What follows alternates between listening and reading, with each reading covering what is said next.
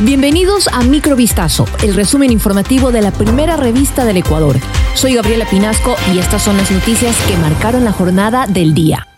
El presidente electo Daniel Novoa recibió junto a su vicepresidenta Verónica Abad las credenciales que los habilitan para iniciar sus funciones como paso previo a su posesión prevista para el jueves 23 de noviembre en la Asamblea Nacional. Sobre los diálogos con los demás actores políticos, el empresario enfatizó que jamás estará a favor de la impunidad ni apoyará a fuerzas políticas o individuos que quieran violentar la Constitución. Textualmente, el mandatario electo dijo, vamos a tocar fibras sensibles de grupos de poder de grupos que han estado enquistados con corrupción en el Estado por décadas. Novoa reiteró que tiene que haber cero tolerancia a la corrupción y a la gente que traiciona a su país al querer boicotear la labor del gobierno.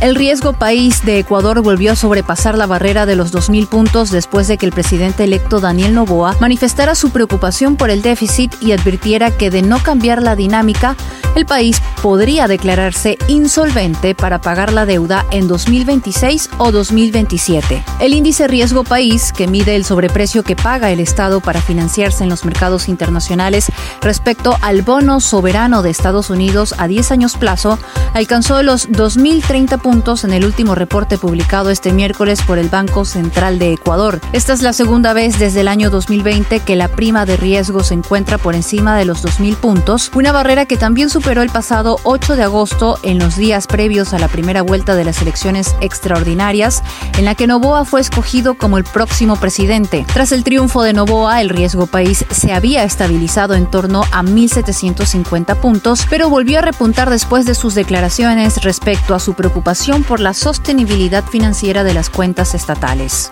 El celular de Fernando Villavicencio, asesinado a inicios de agosto tras un mitin político en Quito, fue entregado al FBI de Estados Unidos.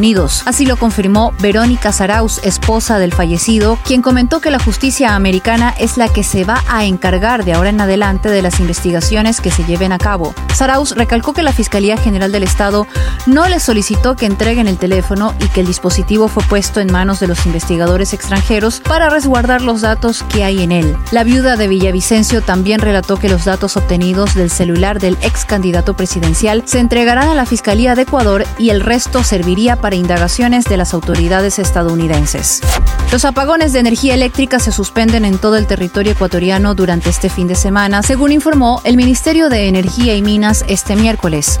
La cartera de Estado indicó que desde el viernes 17 hasta el domingo 19 de noviembre no habrá cortes de luz. De acuerdo a lo explicado por el Ministerio, la crisis en el sector eléctrico presenta señales de mejorías, específicamente en los embalses que alimentan las principales hidroeléctricas del país. En un comunicado, el Ministerio apuntó que la suspensión de la medida es debido a las acciones que se vienen realizando desde el gobierno y a la mejora de caudales en Coca-Cola Sinclair y estabilidad de los mismos en Mazar.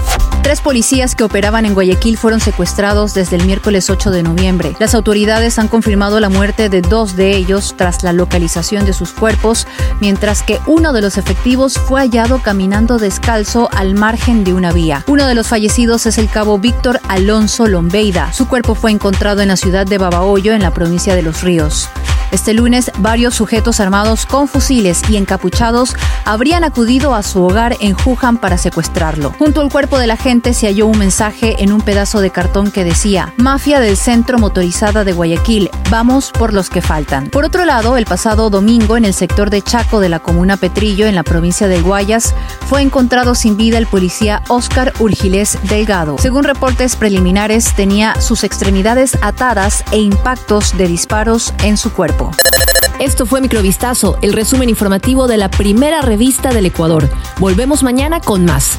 Sigan pendientes a vistazo.com y a nuestras redes sociales.